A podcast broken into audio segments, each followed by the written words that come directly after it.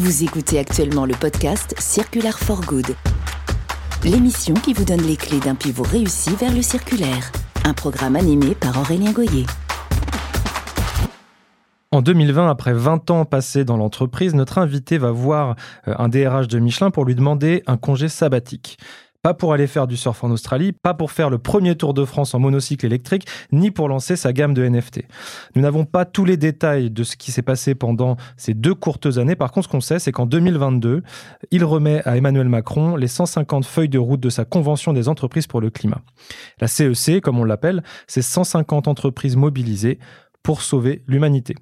Nous sommes très heureux d'accueillir aujourd'hui sur Circular for Good Éric Duverger, fondateur de la Convention des entreprises pour le climat. Bonjour Éric, comment allez-vous? Bonjour Aurélien. Comment vas-tu? Comment allez-vous? Je sais plus, on, est sur le tu, sur toi, je vais très bien. Heureux d'avoir cet échange avec toi. Eh bien, allons-y. Alors, euh, les échos te qualifiaient en 2022 d'écolo hors cadre. On aime bien l'analogie, mais on voudrait quand même te proposer de te présenter, tout simplement. Ben, avec plaisir. Euh, donc Eric Duverger, j'ai mon camp de base qui est en Auvergne, puisque j'ai travaillé chez Michelin donc euh, pendant plus de plus de 20 ans. Euh, et euh, effectivement, euh, j'ai eu un déclic assez assez fort. donc en 2020, qui a coïncidé aussi avec la période du Covid. Il y avait beaucoup de prise de conscience à ce moment-là. Et donc, euh, je ne réunis rien de ce que j'ai vécu pendant 20 ans chez Michelin. J'ai beaucoup appris. J'ai travaillé dans à peu près euh, tous les départements euh, business, finance, marketing, vente.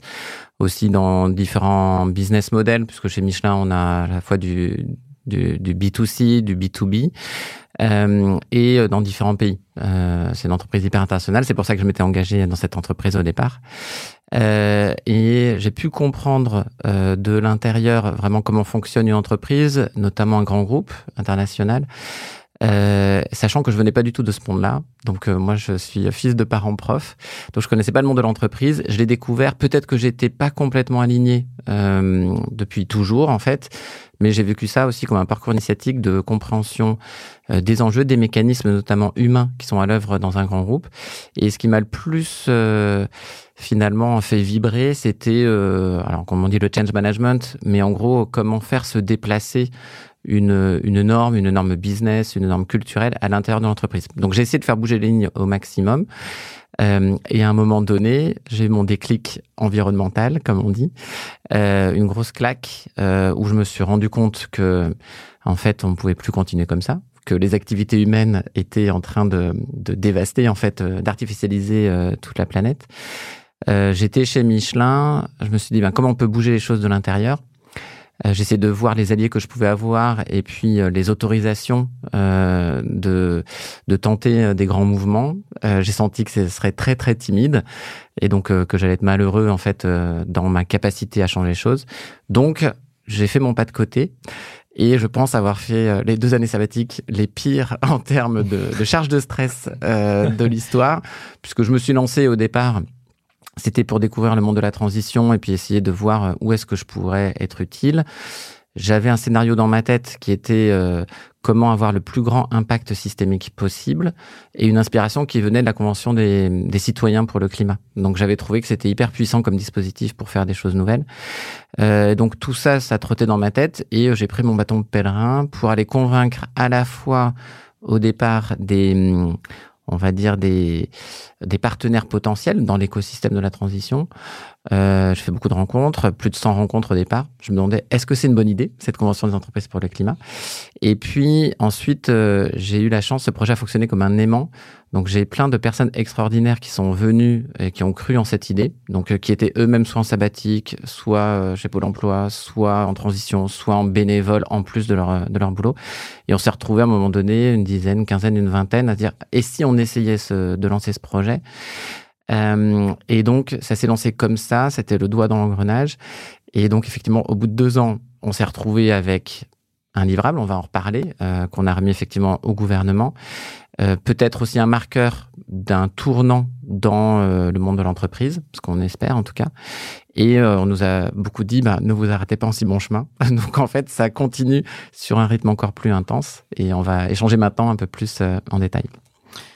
C'est super clair. on va commencer par une question qui me tient un peu à cœur. C'est quoi la remarque qui t'énerve le plus sur le sujet du climat et des entreprises? Dirais que ce qui m'énerve le plus, ça peut être euh, une remarque ou euh, un état d'esprit euh, que je qualifierais d'insincère à ce stade, qui est de se donner des autosatisfaits. Et c'est vrai que par construction, notamment les grands groupes, ont des équipes de communication. et puis les dirigeants, les membres de COMEX des grands groupes, ils sont dans la com en fait. Hein, ils doivent aussi se vendre, vendre ce qu'ils font et euh, ils vont dire des choses, ils vont proclamer des choses, se donner des autosatisfaits ou euh, monter en épingle des choses bien qui sont faites. Euh, alors que tout le monde sait à l'intérieur de l'entreprise et maintenant tout le monde sait à l'extérieur que c'est pas du tout au niveau des enjeux. Donc, est-ce qu'ils sont conscients de cette, de ce décalage entre ce qui est proposé et ce qu'ils devraient proposer euh, ou pas? En tout cas, il y a de l'insincérité. Euh, il y a de l'insincérité aussi euh, au niveau de euh, ce. Bah oui, on a compris. Ça y est, maintenant le climat, en fait, on a compris. Ça va, ça fait 20 ans ou euh, la croissance infinie dans un monde fini, on a compris. Mais en fait, ils ont compris, mais leur agenda ne reflète pas du tout qu'ils ont compris. En fait, s'ils ont compris, il n'y a rien de plus important sur leur agenda. Or, ils consacrent 10-12 minutes par mois sur le sujet. Donc ça, ça, ça m'énerve. Ce qui m'énerve aussi, je dirais, c'est le syndrome du hamster. Euh, on est collectivement, on est tous un petit peu. Hein. Moi, j'essaie de faire un pas de côté, mais on est tous des hamsters en train de tourner dans notre roue de notre vie quotidienne, notre vie perso, notre. Et en fait, euh, faut juste prendre un petit pas de côté ou un peu en position méta. Et de temps en temps, quand même, surtout des gens dans les entreprises, il y a beaucoup d'intelligence, il y a beaucoup de brain power, comme on dit, euh, et donc euh, qui se rendent pas compte, qui ne font même pas l'effort de regarder ce qui est en train de se passer, ce qui est en train de se jouer, euh, et qui tournent comme les hamsters euh, dans leur roue, sans, euh, voilà, sans, sans, se remettre en question. et pourtant, de dire que oui, ils se remettent en question. et donc, il y a des grands plans qui sont annoncés. toutes les boîtes du CAC 40 ont leurs grands plans, mais c'est à des années-lumière de ce qu'elles devraient faire si elles prenaient vraiment leurs responsabilités. Donc voilà, ça, ça me, ça m'énerve. En même temps, c'est une énergie que j'essaie de transformer en énergie positive. Ça m'évoque à un moment, c'était pas prévu dans l'échange, mais je vais le partager avec toi. Euh, j'ai la chance d'intervenir auprès d'étudiants euh, d'une école, euh, une super école à Lyon. Euh, et hum, je leur posais la question, parce que c'était un cours sur la transformation industrielle, et, la question c'était, euh, et vous, comment vous recevez ces sujets en fait de, qui sont liés euh, au climat, les entreprises? Est-ce que vous pensez que vous-même, vous êtes prêt à faire des, des, efforts, à avancer dans une direction euh, plus sobre, etc. Et il y a un des élèves qui a levé la main, qui m'a dit, mais moi en fait, euh, ça me concerne pas. Euh, je sais qu'on est foutu, donc je vais en profiter au maximum et jusqu'à la fin. Alors c'est un peu dur, mais en fait ce que je pense c'est pas que c'est révélateur de ce que pensent les jeunes, mais ce que je pense c'est que c'est révélateur d'une partie de la population et j'inclus aussi les professionnels dans ça, c'est-à-dire qu'il y a encore ce truc qui est présent. Euh, t'as envie de leur répondre quoi à ces gens ou t'as envie de lui répondre quoi à ce jeune?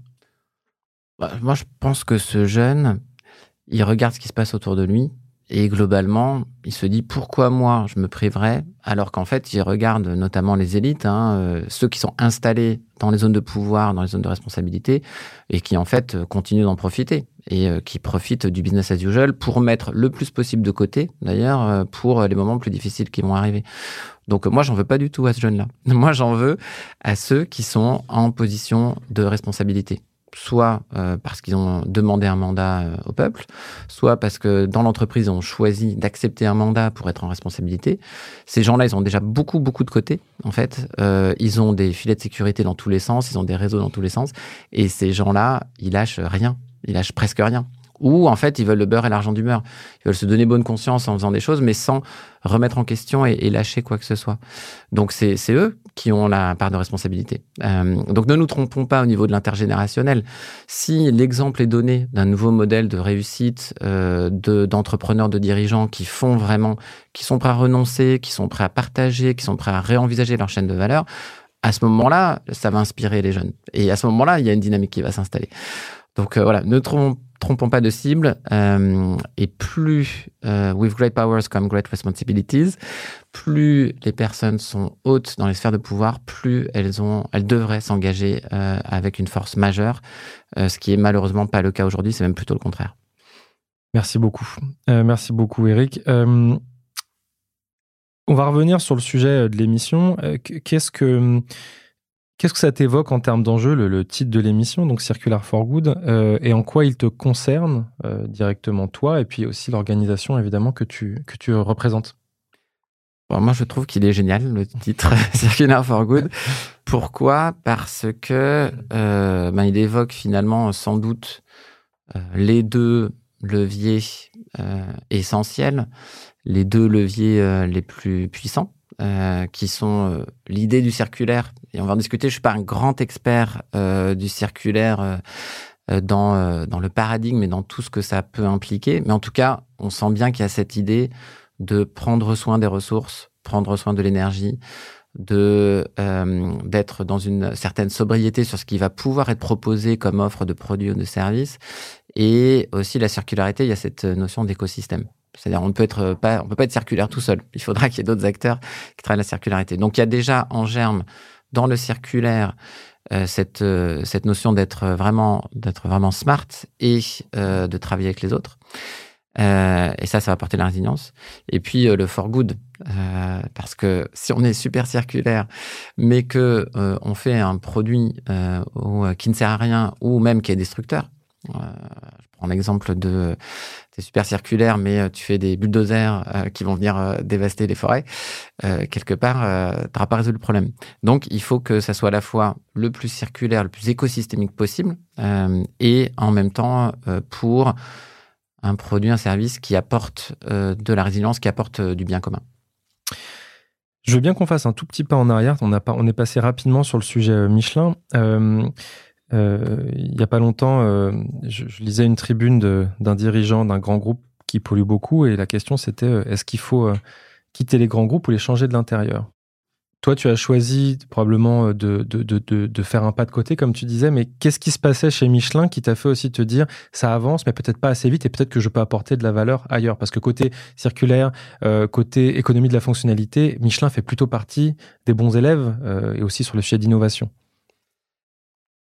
Oui, alors ça c'est une question, euh, je pense que toutes les personnes qui vont écouter ce podcast doivent se poser, euh, qui est finalement où vais-je être le plus utile? Enfin déjà la première question c'est est-ce que je bouge ou est-ce que je fais rien? Euh, finalement, euh, est-ce que je profite et je fais mon business as usual et voilà individuellement, ou est-ce que euh, je me prends en main pour essayer à ce moment historique euh, de l'histoire de l'humanité, quand même, on, est en, péril majeur, hein, c'est des millions voire des milliards de vies qui vont se jouer dans 30, 40, 50 ans.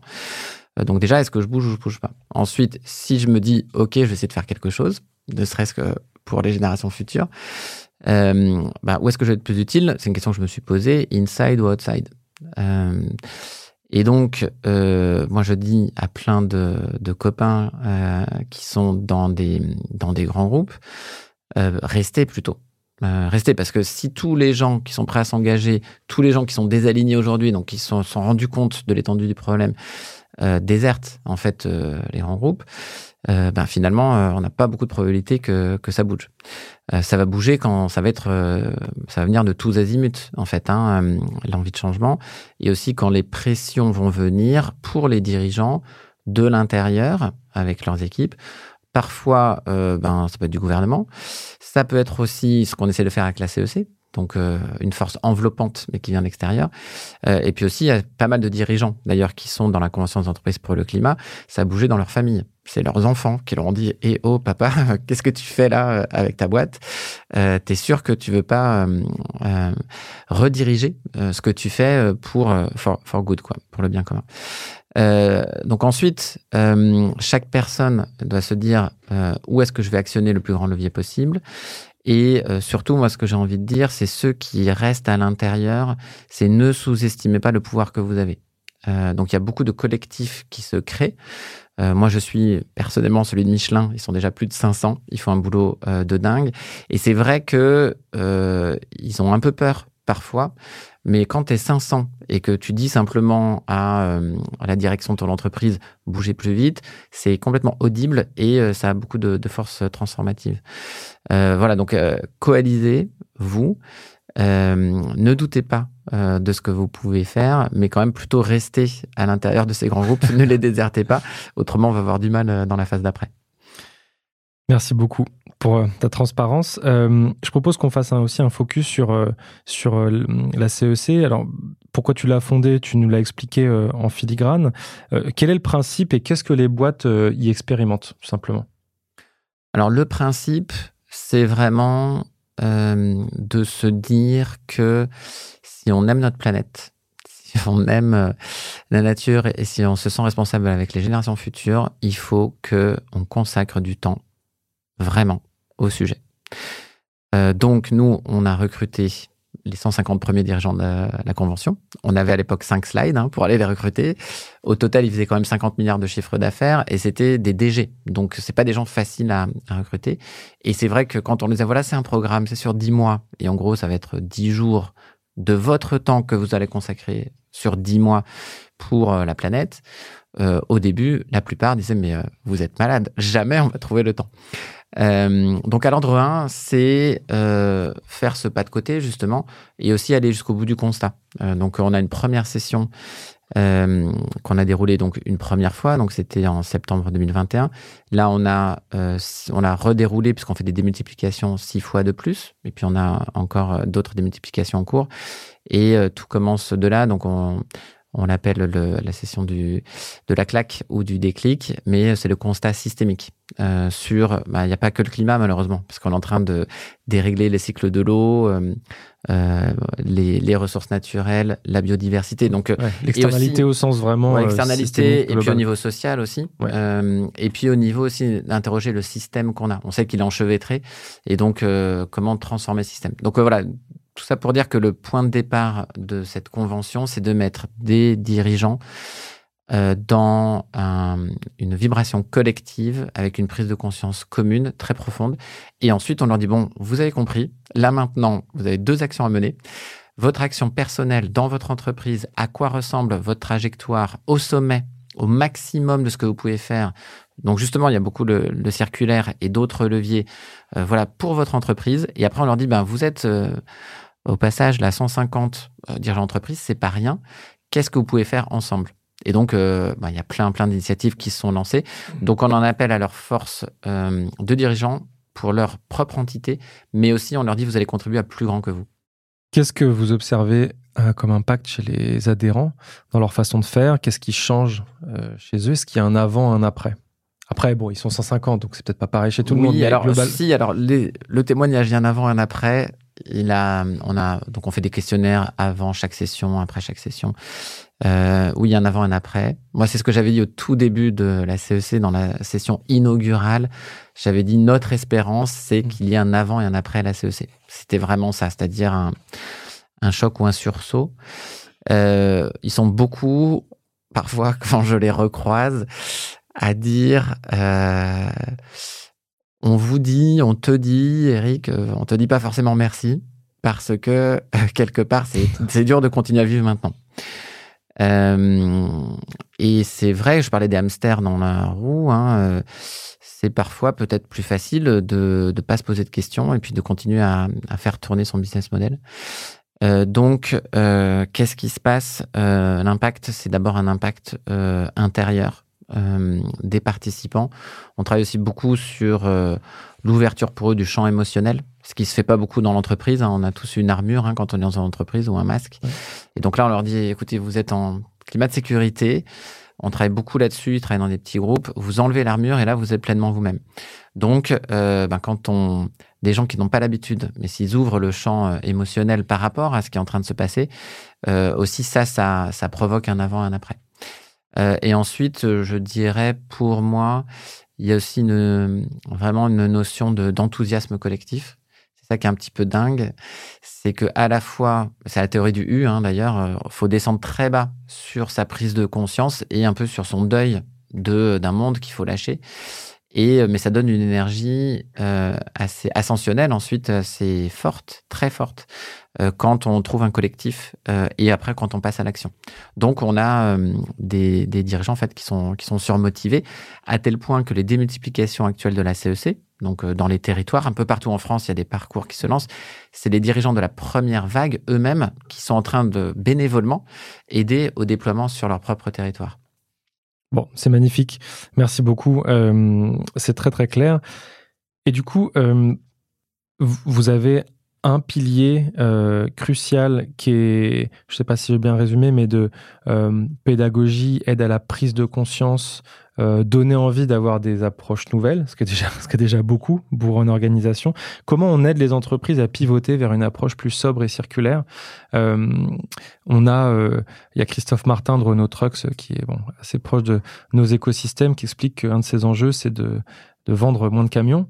Mais en fait, euh, on aborde quand même de façon assez édulcorée et politiquement acceptable en entreprise euh, le sujet de la, décroissance, en fait. Donc, euh, c'est comment on aide ces entreprises à, casser le paradigme de la compétitivité pour la compétitivité et à comprendre qu'en fait, dans les indicateurs, il y a autre chose que les aspects financiers, quoi.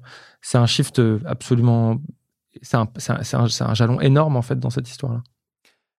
Oui, alors ce qu'il y a, c'est que là, tu as évoqué plein de choses. Euh, et, et, je crois qu'en fait, euh, la question, c'est comment on aide des entreprises à pivoter.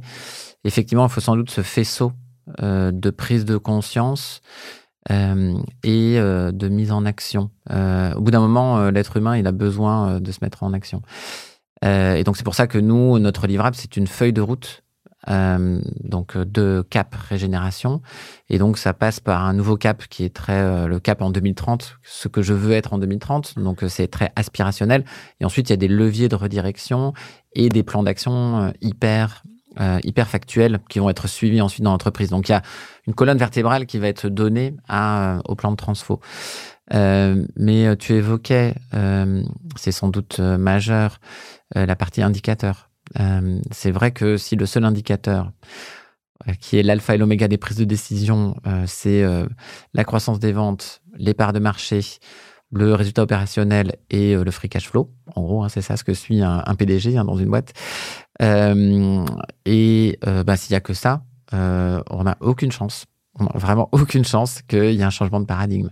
Alors, on sait que par le on va dire, les normes comptables qui sont en train d'arriver euh, de l'Europe, mais aussi en France. On est en train de, mmh. de, forcer les entreprises à, à regarder au-delà de la pure comptabilité classique. Mais ça va prendre beaucoup de temps. Et finalement, euh, le temps qu'on ait ça, que ça devienne obligatoire, qu'on ait vraiment, on met du focus dessus, euh, sur ces indicateurs autres, type euh, mon impact sur l'eau, mon impact sur biodiversité, sur les ressources naturelles, euh, on va mettre une bonne décennie pour faire ça. Et encore, euh, c'est pas sûr euh, qu'on y arrive et qu'on arrive à factualiser les choses. Est-ce que la régulation, elle a un rôle critique selon toi? Elle a un rôle critique parce que quelque part, je vois, on travaille beaucoup avec le monde financier actuellement, donc sur les investisseurs, sur les banques, quelque part, eux, ils sont hyper régulés et leur boussole est en train de changer. C'était mon point, c'est de dire il faut avoir la bonne boussole. Donc, euh, on a besoin là aussi, c'est faut que ça vienne de tous les côtés. Donc oui, euh, le régulateur Europe, France, c'est indispensable. Oui, il faut la prise de conscience. Euh, et oui, il faut un changement culturel de matrice de décision. Et donc ça, ça veut dire, on prend l'exemple de Renault Trucks, ça veut dire on ne peut pas continuer à vouloir vendre plus de camions neufs sur les routes parce que c'est extraire plus de matière. Ensuite, c'est détruire. Il parlait aussi euh, en interview euh, journaliste de camions Kleenex. Vraiment, c'était ça. Ça fait 60 ans qu'on travaille dans l'automobile avec des produits euh, Kleenex. et hop, on le jette. Donc ça, c'est plus plus possible. Et aussi, on ne peut plus vouloir un accroissement de mobilité. Euh, c'est-à-dire plus de mobilité, de camions qui circulent, même à vide. Ça arrangeait tout le monde. Ça arrangeait les vendeurs de pneus. Euh, ça arrangeait. Euh, finalement, tout le monde bénéficiait de ça. Donc, il faut déjà vouloir quelque chose de différent. Il faut être sincère. On n'a pas énormément de dirigeants qui sont allés jusque-là, jusqu'à remettre en question le modèle volumique. mais on sent que c'est en train de monter. la décroissance n'est pas une fin en soi. Et d'ailleurs, euh, Christophe euh, de Renault Trucks, c'est le premier à dire qu'il va faire de la croissance sur le segment de livraison en tricycle électrique euh, dans le dernier kilomètre dans les villes. et tant mieux. Et il va sans doute gagner de l'argent là-dessus. C'est bon pour l'écosystème aussi. Et pour donc, donc voilà. Donc à, à l'ordre 1, je dirais que pour une bascule culturelle, il faut qu'il y ait un changement euh, de paradigme de mentalité. Euh, mais ensuite, il faut qu'il y ait tout le reste. Donc effectivement, la boussole des indicateurs et aussi un plan d'action hyper concret. Et c'est là où on vient, pour les industriels notamment, il faut quand même aussi trouver des solutions. on ne peut pas renoncer à tout et on a besoin d'avoir des, quand même des camions qui livrent des, des marchandises pour continuer à se nourrir. Donc c'est ça aussi qui est important, c'est de trouver le, le minimum vital de, de ce que l'entreprise va pouvoir fournir à la société. Je fais une autre analogie. On évoquait cet élève qui disait Mais moi, mon voisin, mes voisins font n'importe quoi. Donc pourquoi est-ce que moi, je prendrais ce poids-là sur mes épaules? Euh, Comment est-ce que tu vois. Euh, euh, comment, comment les dirigeants se positionnent face aux autres marchés, à la concurrence qui est parfois internationalisée assez souvent et, et qui parfois observe un, un manque d'exemplarité sur certains aspects, c'est un petit euphémisme de, le dire. Euh, est-ce que c'est décourageant? Est-ce qu'à des moments, ça leur fait un peu lâcher la rampe en disant mais on peut pas de toute façon. Aujourd'hui, je bosse dans la mobilité légère, euh, je peux pas être compétitif face à un acteur en Asie qui a des contraintes différentes.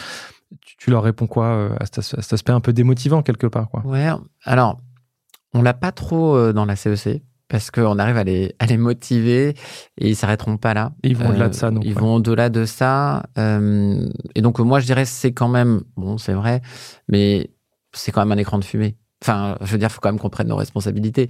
Et c'est comme euh, euh, les gens qui diront, bon, je vais attendre que mes voisins fassent le premier pas et puis ensuite euh, bon, bah, si, c'est sûr que si on part de ce principe-là, euh, c'est pas gagné, quoi. Donc, il, il faut quand même euh, chacun faire son acte de foi, se regarder en responsabilité, en tant que consommateur aussi, hein, et personne n'est parfait.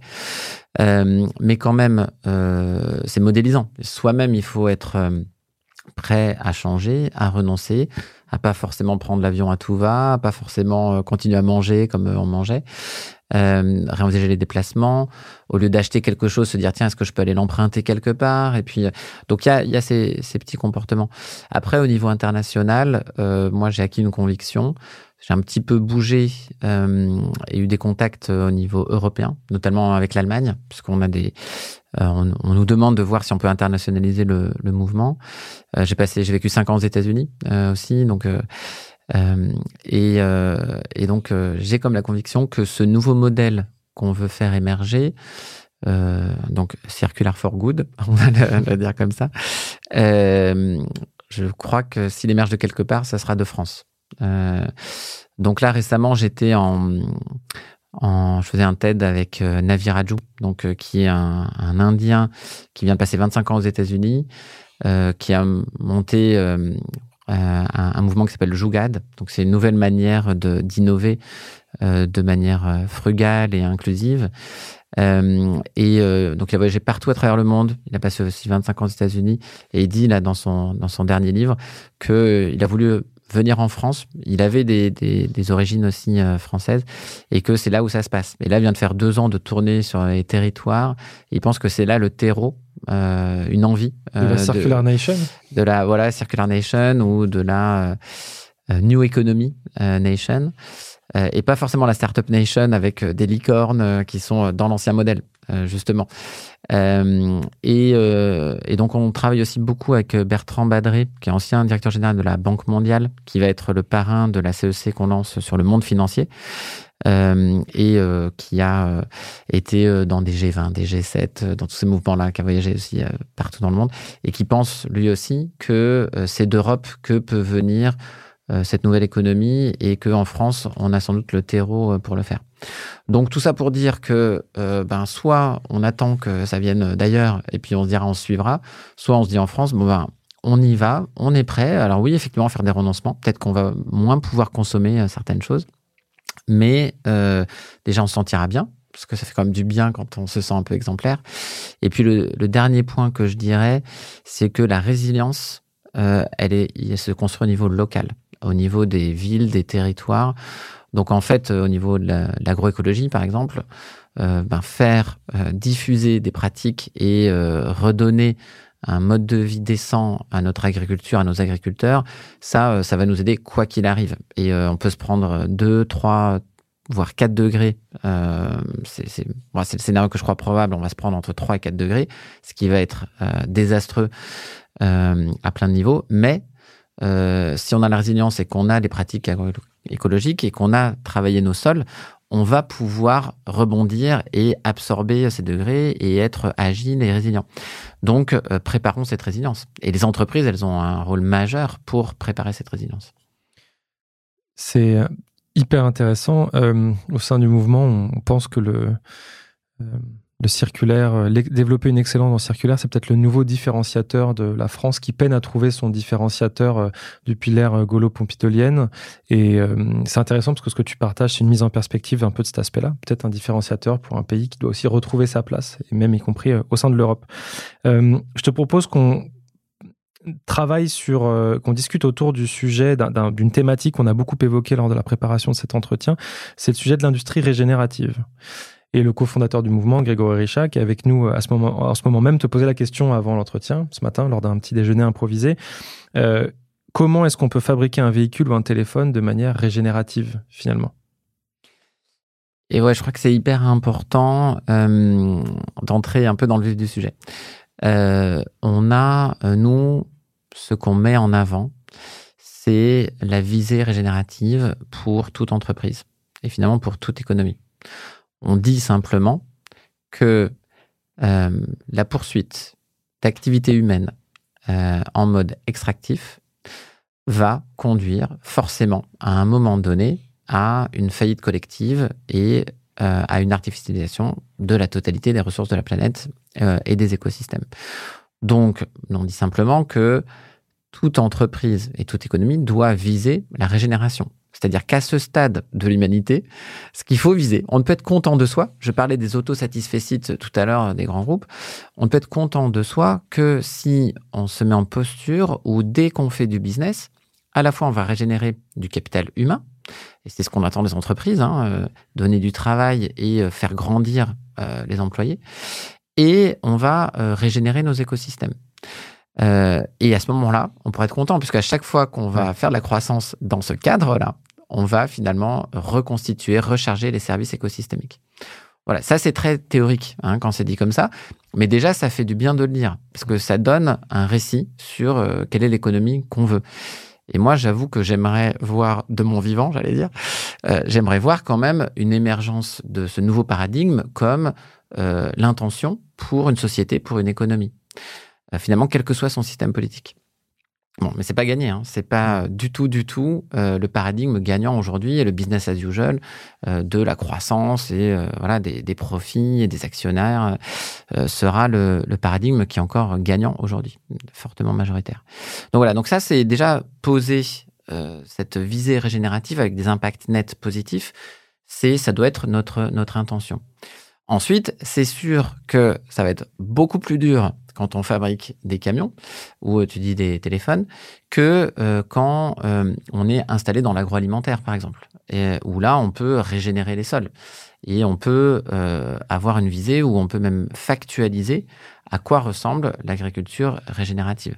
On pense à l'agroforesterie euh, performée par Valrona notamment, qui, qui, va aller chercher le, le, sujet à la source, quoi, quelque part. Voilà, et euh, on peut même, euh, alors on, sera un intermédiaire avec Veja, par exemple, qui va se dire, ben voilà, on a besoin de matières premières et comment on a de la soutenabilité sur cette provenance de matières premières.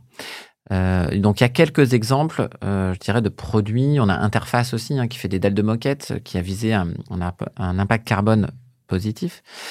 Euh, et donc, euh, donc voilà, donc on a, je dirais à ce moment-là, on va peut-être même se dire peut-être, allez, trois catégories, mais on, va simplifier, on en a deux. Ceux qui peuvent, euh, de par la nature intrinsèque de ce qu'ils offrent, se poser dans un cadre régénératif. C'est déjà hyper dur, hein, parce que tu dois travailler sur toutes les limites planétaires. Tu dois travailler sur tous les impacts, y compris l'eau, y compris donc les ressources, est-ce que c'est biosourcé ou pas, et donc les transports, la logistique, enfin toute ta chaîne de valeur. Euh, donc nous, on livre des outils à nos participants dans la CEC e tout au long du parcours, les dirigeants, sur des analyses de justement l'entreprise régénérative, de voir le cycle de valeur complet, etc. Bon, mais euh, il y a un certain nombre d'industries, de secteurs de notre économie, où euh, quelque part c'est jouable, c'est souhaitable et c'est jouable. Quand on est effectivement sur, on a dans la CEC e donc production de camions, de téléphones, où on a certains qui sont dans l'acier, l'acier inoxydable, la sidérurgie. Là, en fait, il faut euh, essayer de dézoomer un peu et de se dire, voilà, ce secteur-là, on en a besoin pour notre économie. On va toujours avoir besoin d'infrastructures. Je pense sur l'acier, par exemple, on a besoin encore de rails pour nos trains, par exemple. On a besoin de et de camions. On va avoir besoin de camions pour transporter euh, euh, des, marchandises et des, personnes sur notre territoire. Donc on se dit, il bah, faut arriver en fait à viser un incompressible. Donc c'est quoi le mieux du mieux du mieux qu'on peut faire? Donc là, c'est vraiment ce que vise Christophe Martin avec mmh. Renault Trucks.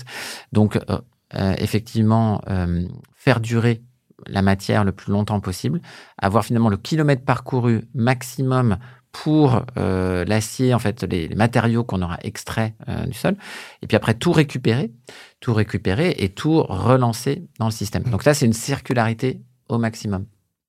Euh, et après, effectivement, il y aura un incompressible.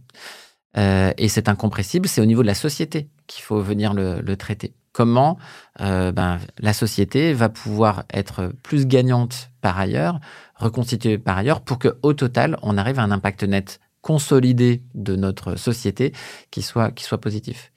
Euh, et donc là, on a des niveaux d'entraide qui sont à la fois par euh, secteur, par acteur et par chaîne de valeur finalement, et un niveau d'entraide qu'il faudrait viser, de solidarité finalement, au niveau de toute une nation, voire au-delà, je dirais même tout hmm. un continent, en fait, pour être capable de, viser ça. Moi, je dis juste cette étoile polaire, déjà, posons-la ensemble. Après, c'est un nouveau récit collectif. Euh, et, donc voilà. Et, je terminerai juste aussi en disant euh, aussi cette anecdote euh, sur les sur Christophe de Renault Trucks. je me souviens de la première visio du premier lancement du parcours, on avait, euh, c'était par 30, par vague de 30, donc 30 dirigeants d'entreprise qui étaient là, et chacun se présentait dans la visio. Et Christophe, je fais un clin d'œil, a présenté en disant, voilà, je, suis un fabricant de camions, je sais que je suis un gros pollueur, euh, j'espère que vous m'acceptez dans la CEC. Et on lui a dit, oui, bien sûr euh, qu'on t'accepte. Et encore plus, ce que je voudrais dire, c'est que faut pas stigmatiser ceux qui sont dans ces industries-là. Au contraire, euh, il y a un gros potentiel de décarbonation et euh, il faut justement les aider euh, à réussir. Donc ne pas faire qu'ils désertent et, et donc donc voilà parce que souvent dans le milieu de la transition, on entend cette stigmatisation de ah, les industriels c'est sale ou même alors il y a les pétroliers ou il y a les en fait c'est pas le problème c'est pas le secteur le problème c'est l'insincérité des dirigeants. C'est très intéressant. Merci beaucoup. Eric, euh, et d'ailleurs, j'étends ça même à d'autres entreprises, par exemple aujourd'hui euh, des Amazon qui sont euh, nouveaux partenaires d'un cycle, j'ai vu ça hier, qui s'appelle Industrie et Territoire et qui sont un partenaire central. Donc ça c'est pas mal critiqué parce que les gens sont un peu sarcastiques vis-à-vis du fait que ça soit. Mais, mais en fait, ce que tu dis, c'est il y a un vrai message de d'inclusion, de laisser le bénéfice du doute et de s'assurer qu'on travaille avec des dirigeants qui ont une sincérité dans leur démarche. C'est ça. Et c'est vrai que c'est là où on peut avoir un changement culturel. Euh, moi, ce que j'aimerais, c'est que euh, justement, euh, le, je sais pas, le DG d'Amazon France vient faire une annonce, euh, qui soit avec des partenaires ou des collectivités territoriales, et, et qu'en fait, en fait, on va sentir tout de suite. Alors moi, j'ai pas eu vent de ça, mais une conférence de presse avec un projet qui est présenté, qui sont les partenaires autour, quel est le partage de la valeur, quelle est l'intention profonde du projet. Moi, perso, j'ai discuté avec des, centaines de dirigeants pour les recruter dans la CEC, pour essayer de les convaincre, pour essayer. Et la sincérité, moi, j'ai un compteur Gégère sur euh, la sincérité, on la sent tout de suite, en fait, euh, parce que les, les, façades, en fait, ou les masques de et les discours convenus, l'inconsistance, voilà, l'inconsistance, euh, ça n'a pas été pensé profondément. Et puis on voit quand c'est fait en solo, quand c'est fait pour être gagnant par rapport à ses concurrents. En fait, non, là, on ne veut pas gagner par rapport aux concurrents. On veut euh, gagner pour un territoire. On veut gagner avec son écosystème. Donc ça se sent euh, très très vite. Et c'est là où on peut se dire, c'est mon petit message d'espoir, parce que j'ai commencé avec un peu d'indignation, mais j'ai un petit message d'espoir, c'est que dans l'histoire, il y a des changements culturels qui, qui parfois sont produits très très vite. Je prends l'exemple euh, de MeToo, c'est très récent. ça s'est produit hyper vite en quelques années. Donc là, j'espère que ce modèle de dirigeant, dirigeante d'entreprise euh, qui fait les choses bien, qui a cette sincérité, qui est euh, vraiment une démarche d'écosystème, que ça devienne une nouvelle normalité et que ceux qui ne le font pas soient euh, très vite ringardisés. Mmh. Et donc, en fait, on va pas leur jeter la pierre, on veut juste qu'ils viennent du bon côté, qu'ils fassent la bascule. Donc nous, on accueille tout le monde, mais quand même, à un moment donné, il mmh. va falloir qu'il y ait un mouvement de fond qui, qui s'installe. On est à trois semaines euh, de la remise de la proposition de loi sur l'industrie verte euh, à Bercy. Euh, bon, on a forcément noté qu'il n'y avait qu'une seule mesure sur le circulaire. D'ailleurs, ça parle principalement de, recyclage. donc, ça gratte un peu, hein, forcément. on a évoqué au début de cet entretien la question est-ce que les entrepreneurs, les patrons ont compris les enjeux climatiques? Est-ce qu'ils ont compris la magnitude des enjeux climatiques? Moi, ma question, c'est est-ce que les hauts dirigeants ont compris et dans quelle mesure ils vont réussir à, nous aider à paver la voie vers euh, euh, une plus grande reconnaissance des entreprises qui choisissent des modèles vertueux. Est-ce que tu penses qu'il faut qu'on va réussir à s'appuyer ou est-ce que tu penses que c'est du vent? Enfin, voilà, c'est pas une question de polémiste, c'est vraiment tout Non, non, mais justement, j'ai pris ma respiration parce que euh, je vais être assez direct. je n'ai personnellement aucun espoir que, comme tu viens de dire, le politique pave la voie, pave the way, euh, pour euh, les entreprises les plus engagées euh, à ce stade. Hein. et moi, ma théorie du changement et notre théorie du changement pour toute l'équipe de la CEC, c'est que nous, on doit faire le maximum, faire mobiliser, faire bouger le monde de l'entreprise pour débloquer ce qu'on appelle le triangle de l'inaction entre le monde politique, les citoyens et les entreprises, hein, c'est très clair, chacun regarde l'autre. Euh, donc le monde politique a très peur euh, de ne pas être réélu, donc peur du citoyen, a très peur euh, de l'entreprise qui est dans des postures généralement, hein, les postures représentées par les mouvements patronaux installés, qui est ou attention, pas trop de normes, autrement vous allez détruire les emplois. les citoyens, bah, c'est l'exemple que tu prenais de l'étudiant tout à l'heure, qui disent bon, moi, si mon voisin change pas, si euh, les riches changent pas dans leur comportement, je vois pas pourquoi je me priverais. Donc euh, finalement, là, on a déjà les politiques et les citoyens qui bougent pas trop, et euh, ben, les entreprises qui, si elles font pas ce pas en avant, ne bougent pas vraiment non plus. Et il y a quand même énormément de corporatisme, énormément d'immobilisme et d'inertie dans le monde de l'entreprise. Nous, la CEC, on est là justement pour être un accélérateur, un trublion.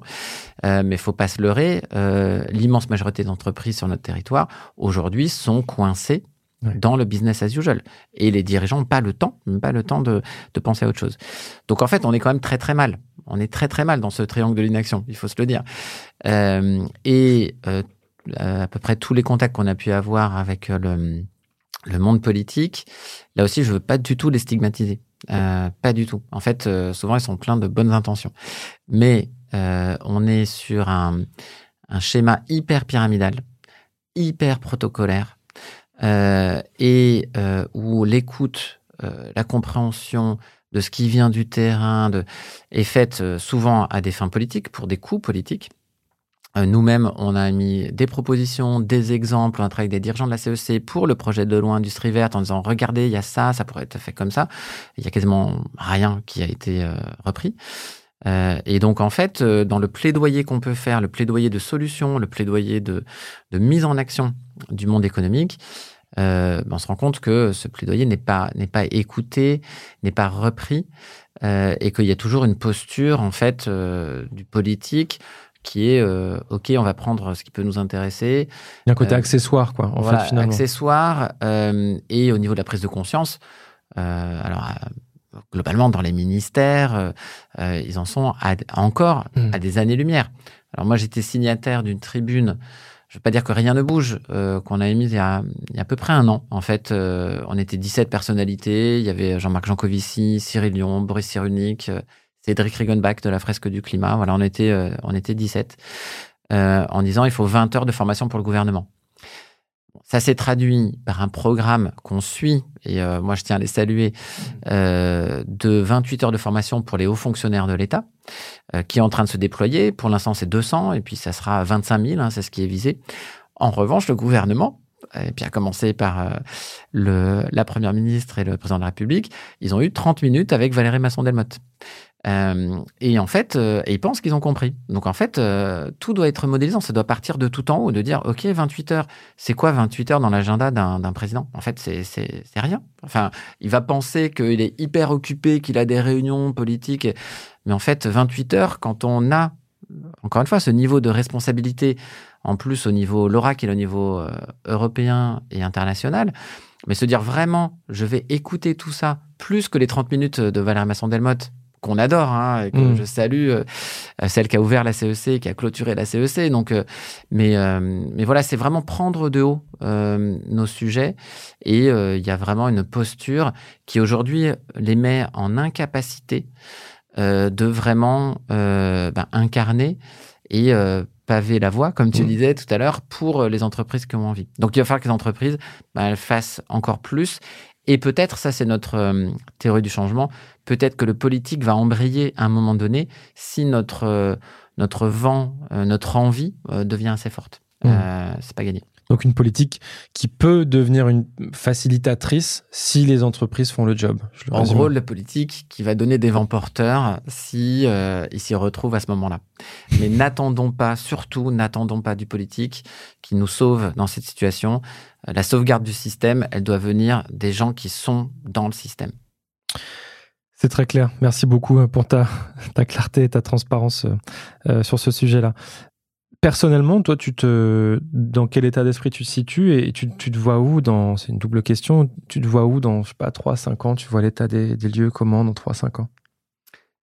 Euh, bah moi, j'ai quand même un problème, euh, c'est que euh, pour moi, c'est tellement évident ce qu'on est en train de faire. Enfin, pour moi, le projet de la CEC et puis tout ce que je suis en train de dire, pour moi, c'est une évidence. donc, j'ai un problème, c'est que je pense pas être en mesure de faire autre chose que d'essayer de tout donner euh, pour faire bouger les choses. Euh, alors j'ai ma fille euh, qui a 13 ans qui me fait des post-it de temps en temps parce que comme je travaille beaucoup, elle arrive et, dans mon bureau et puis elle met un petit post-it, vas-y papa, sauve la planète. et c'est vrai que ça me ça m'habite beaucoup. Donc dans trois ans, je me vois pas faire autre chose et revenir dans le business as usual. Il y a encore tant à faire, tu dois te dire aussi. Oui, voilà. et ça comme chose de très et C'est vrai que un philosophe avait dit euh, si tu choisis une cause dans ta vie qui peut être euh, résolue dans dans, ta, dans la durée de ta vie, elle n'est pas assez grande. Il faut que tu choisisses quelque chose d'encore plus grand.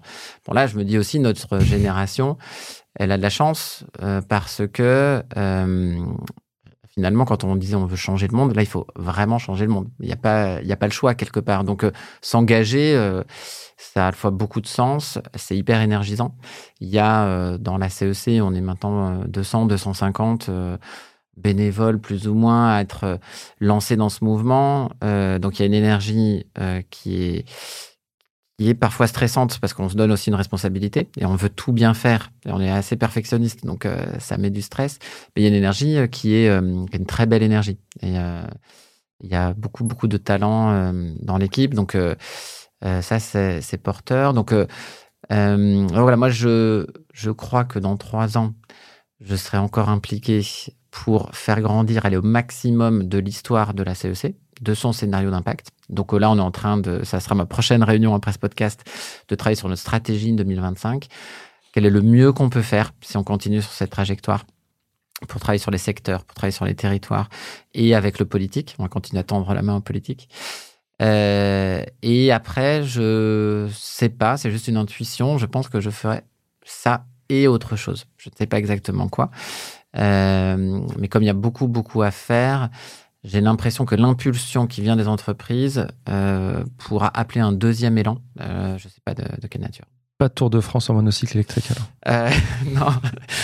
non, mais remarque peut-être qu'à un moment donné, puisque là, ça a été tel, c'est tellement une cavalcade, euh, ce qu'on fait que peut-être faire un vrai sabbatique, peut-être que j'en aurais besoin à un moment donné. Le concept du faux sabbatique, du faux sabbatique, très intéressant. Euh, on se rapproche euh, dangereusement de la, de la fin de, cet épisode.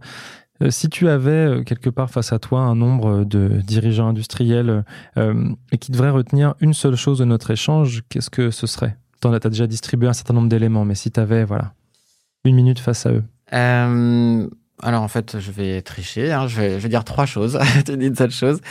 Je vais en dire trois. Euh, euh, on a une conférence euh, d'Arthur Keller, donc qui est un systémicien de haut vol. On a en France aussi beaucoup de chance hein, dans, dans notre écosystème.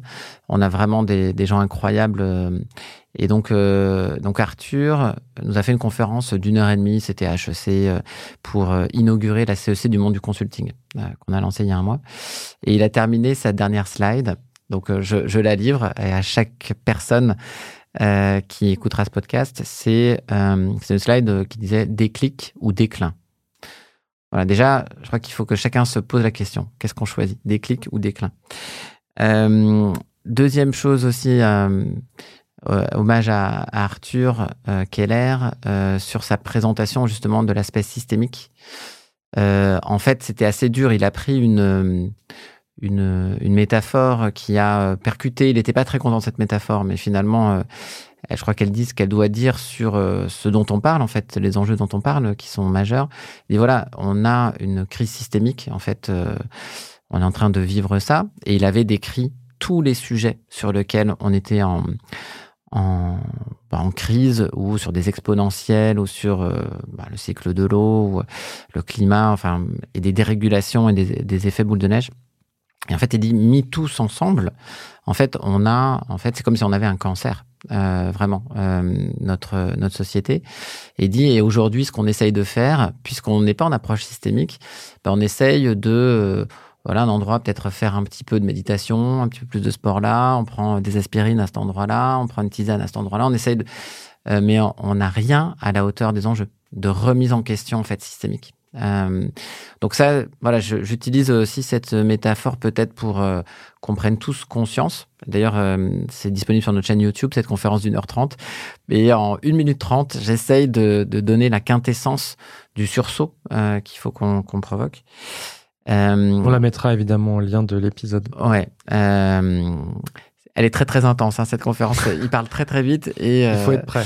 Il faut être prêt. et c'est un choc aussi. Hein, mais voilà. Et puis après, le dernier appel que je ferai, c'est sur la. J'ai parlé un peu d'armure ou de masque qu'on a dans l'entreprise.